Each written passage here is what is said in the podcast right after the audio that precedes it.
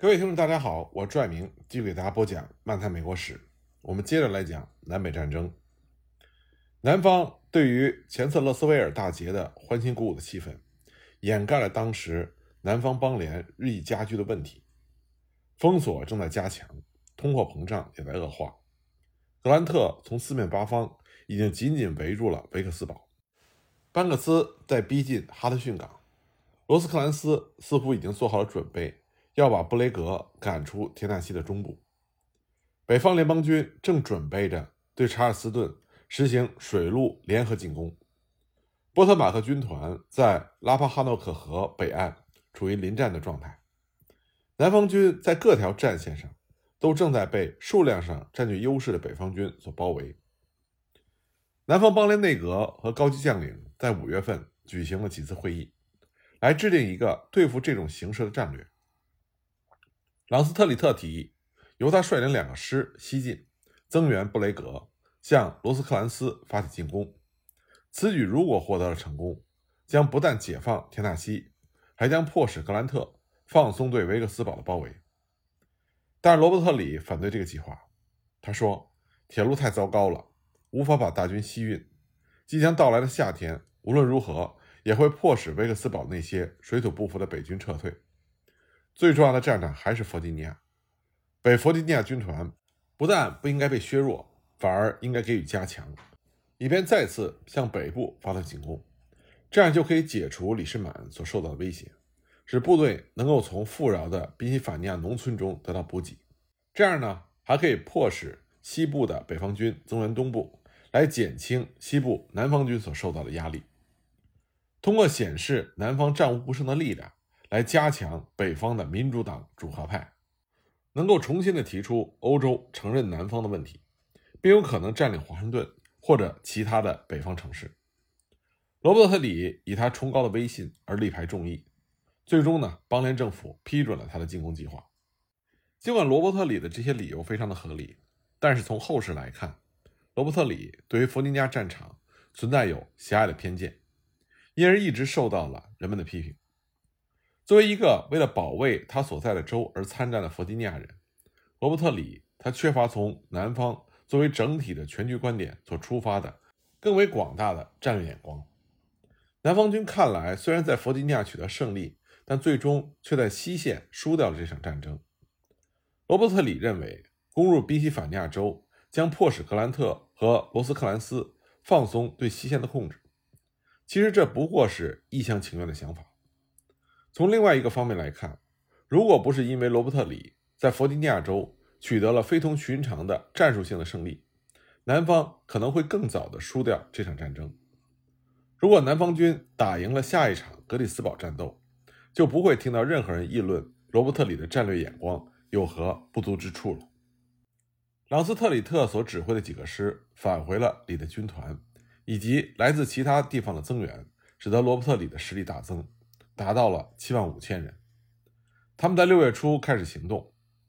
为了弄清南方军在搞什么名堂，北方军的士兵曾经试图渗入斯图亚特的骑兵掩护部队。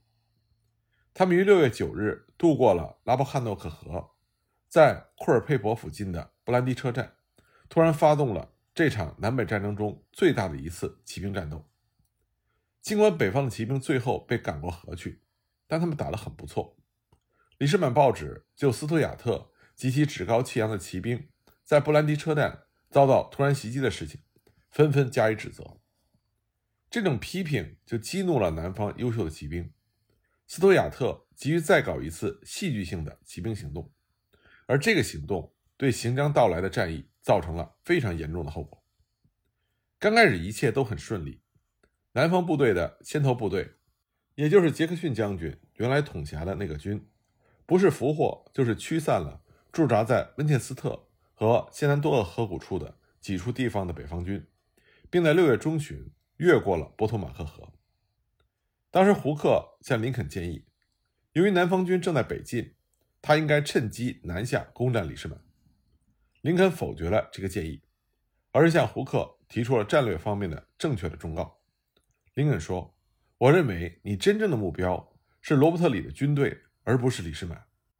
尽管胡克的行动迅速，把部队集结在南方军和华盛顿之间。但是胡克还是抱怨说，南方军的人数比他多，政府没有支援他。如果他得不到政府的信任，他永远不会获胜。这听上去很像是麦克莱伦的腔调。林肯开始怀疑胡克不敢再和罗伯特里作战。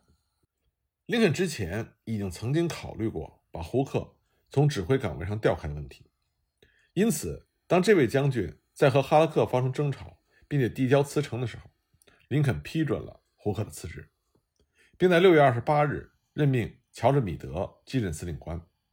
当然，这个任命让米德本人颇感意外。而南方军的进攻对于北方人思想上所产生的影响，和罗伯特里的期望恰恰相反。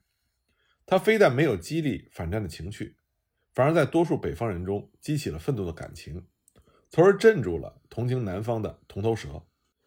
入侵的南方军队。抢走了可以找到的一切牲畜、马匹、四轮车、食品和鞋子，并在所占领的城镇征收上贡。他们还俘获了一大批宾夕法尼亚的黑人，把他们送到南方作为奴隶。所有这些就激起了北方人的愤怒和痛恨，而这种情感是南方人在保护他们自己领土的时候曾经有过的。米德接过指挥权的那一天，罗伯特里的三个军有两个住在钱伯斯堡。尤尔的那个军有一部分住在约克城，其余的部队则位于哈里斯堡附近。斯图亚特的骑兵已经开走，纵深直入去袭击北方军殿后部队。过去对麦克莱伦曾经发过类似袭击，曾经让斯图亚特名声大噪，但是这次的行动却只会给他带来指责，因为这意味着罗伯特里将军在最需要眼睛的时候，斯图亚特把眼睛带走了。罗伯特里希望跨过萨斯奎汉纳河，扒掉位于哈里斯堡和兰开斯特之间的宾夕法尼亚铁路。可这个时候，斯图亚特不在身边，这就使得罗伯特里对于北方军的位置一无所知。当一位侦察员报告说北方军已经渡过了波特马克河，并且挥师北去的时候，罗伯特里这才慌忙派出了传令兵，召集分散的各师。罗伯特里打算在格里斯堡以西。八英里处的卡什镇集结兵力，而这个时候，米德早已经部署好了部队，把守通往华盛顿和巴尔的摩的各道关口。双方当时都无意在格里斯堡交战，但是七月一日清晨，前往格里斯堡抢鞋子的一个南方的步兵旅，在途中与城西的两个北方的骑兵旅交火，有十多条四通八达的道路在格里斯堡汇合。当时，北方军的骑兵指挥官布福德早已就意识到格里斯堡镇在战略上的重要意义，因此布福德命令骑兵下马来击退冲过来的南方军队。同时呢，双方的传令兵都急忙去召唤援军前来增援。于是，美国历史上最具有决定性的一仗打响。南方军距离格里斯堡比较近，因此能很快的集结起来。他们在七月一日调来了两万五千人。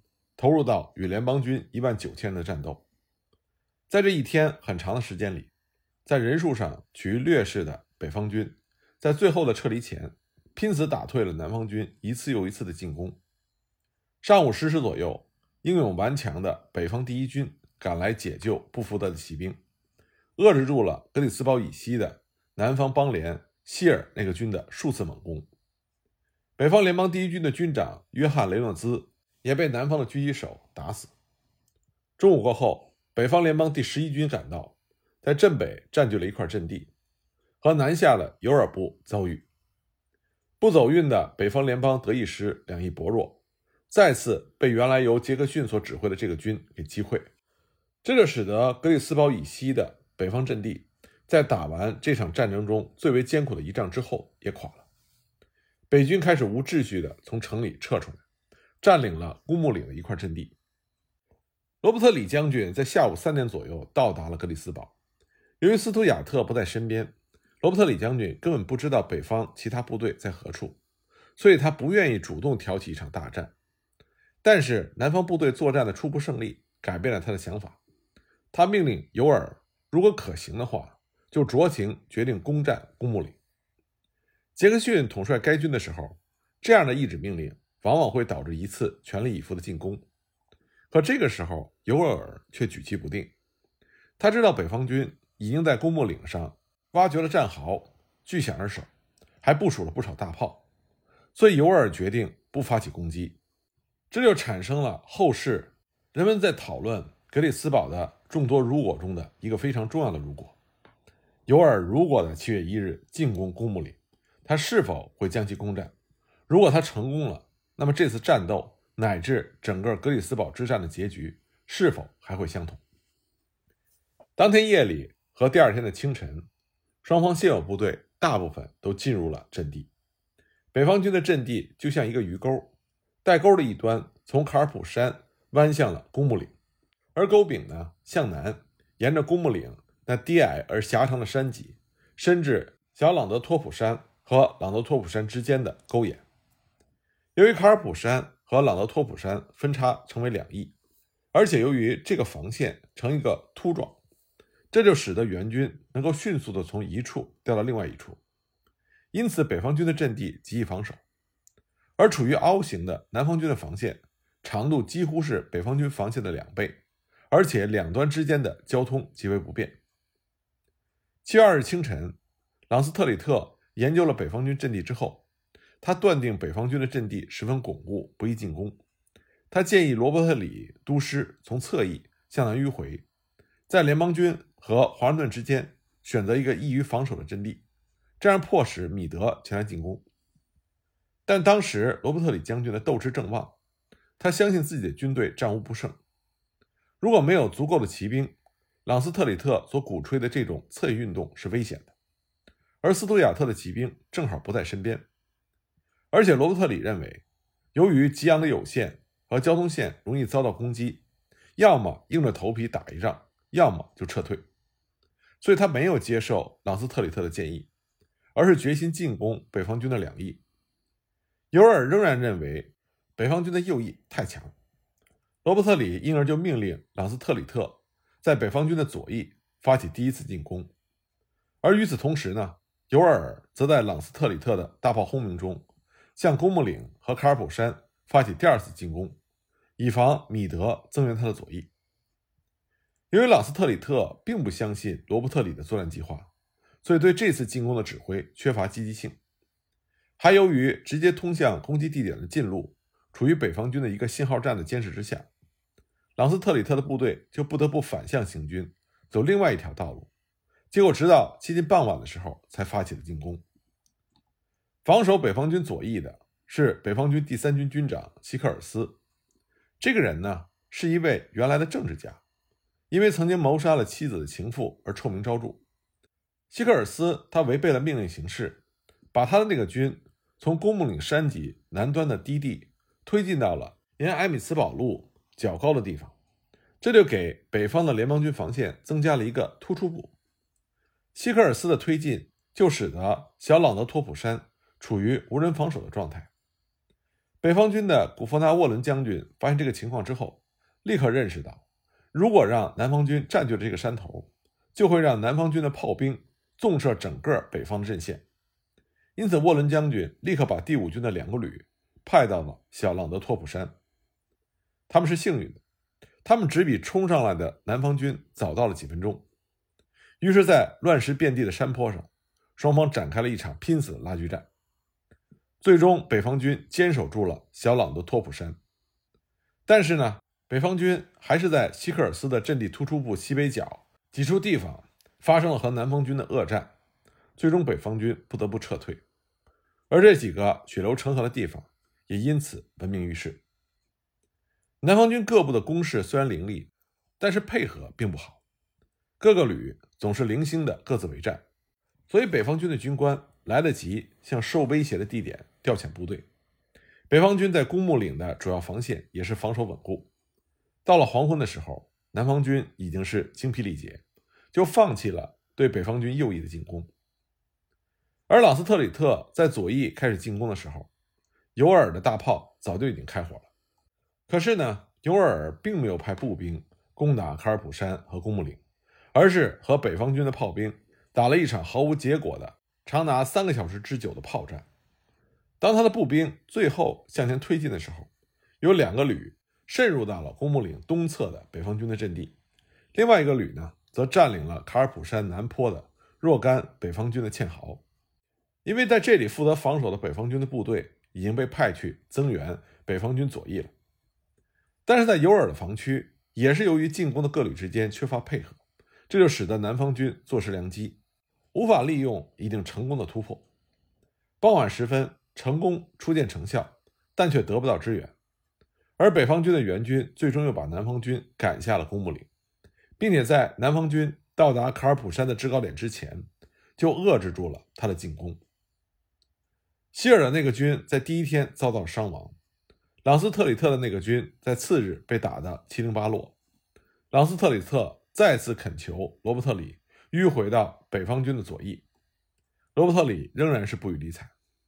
他知道，在两天的战斗中，北方的三个军。同样也被打的是焦头烂额，但是罗伯特里出现了误判，他没有准确的洞悉他对手的心理状态，他误以为这些伤亡已经使得北方军的士气低落，他还认为攻击北方军两翼会迫使米德削弱他的中部，于是罗伯特里不顾朗斯特里特的反对，决定集结三个师的兵力，由皮克特的生力军开路，攻击北方军的中部。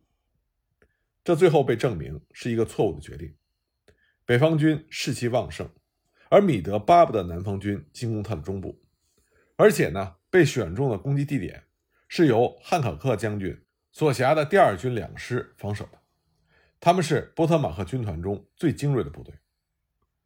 然而，在皮克特在第三天向格里斯堡发起攻击之前，卡尔普山的枪声在这天的拂晓首先打响。因为北方军先行发起了进攻，以求夺回失守的堑壕。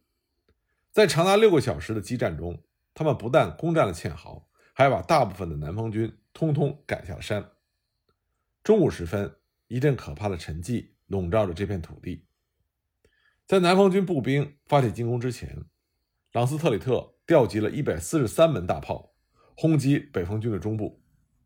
而斯图亚特的骑兵终于在前一天的夜里。抵达了战场，这个时候正大摇大摆地向着战场的东面开去，以便皮克特在发起正面攻击的时候，骑兵可以从背后攻击北方军的中部。可是斯图亚特的骑兵在北方骑兵的急击之下受挫，因而从来没有到达过距离北方军后方两英里半以内的地方。这场维持三个小时的骑兵交战之所以闻名，是因为当时率领北方军一个旅发起猛烈攻击的。是年仅二十三岁的北方将军乔治·阿姆斯特朗·卡斯特，也就是南北战争之后在西部出名的那位卡斯特将军。在此之后，格里斯堡的战事又有什么新的变化呢？我们下一集再继续给大家讲。